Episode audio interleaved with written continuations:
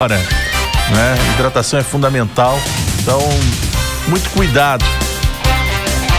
31 graus é a temperatura, 23% a umidade relativa do ar. Vamos juntos ao longo dessa tarde até às 5 horas com muita informação para você. Quem devendo o giro gastronômico, então a gente vai abrir esse bloco com o giro gastronômico e a receita, as dicas do Rogério Lisboa. Giro gastronômico com o chefe Rogério Lisboa.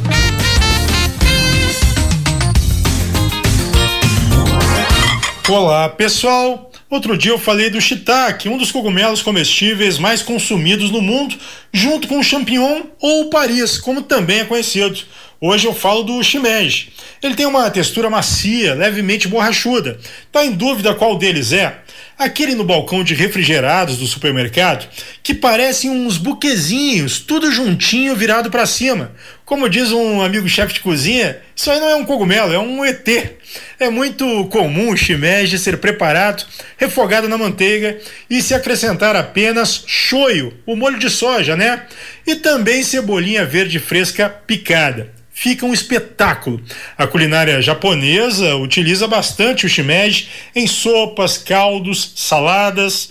É muito usado ainda em macarrão de arroz e até com arroz branco mesmo. O yakisoba também pode levar shimeji dependendo da receita. Como a maioria dos cogumelos comestíveis, o sabor é delicado. Tanto o talo quanto o chapéu podem ser apreciados. Diferente de algumas espécies, o shimeji precisa de um leve cozimento. Sem esse cozimento, ele tem um amargor típico, mas que desaparece em poucos segundos em contato com o fogo. Como eu disse, ele só refogadinho na manteiga, com shoyu e servido com cebolinha verde fresca, fica sensacional. Deu até para sentir o aroma desprendendo da frigideira agora. Meu amigo, minha amiga, arroba chefe Rogério Lisboa, o nosso Instagram. Era isso, pessoal. Um abraço. Até mais. Tchau, tchau. Uma e 24. Hora certa, na Band News FM.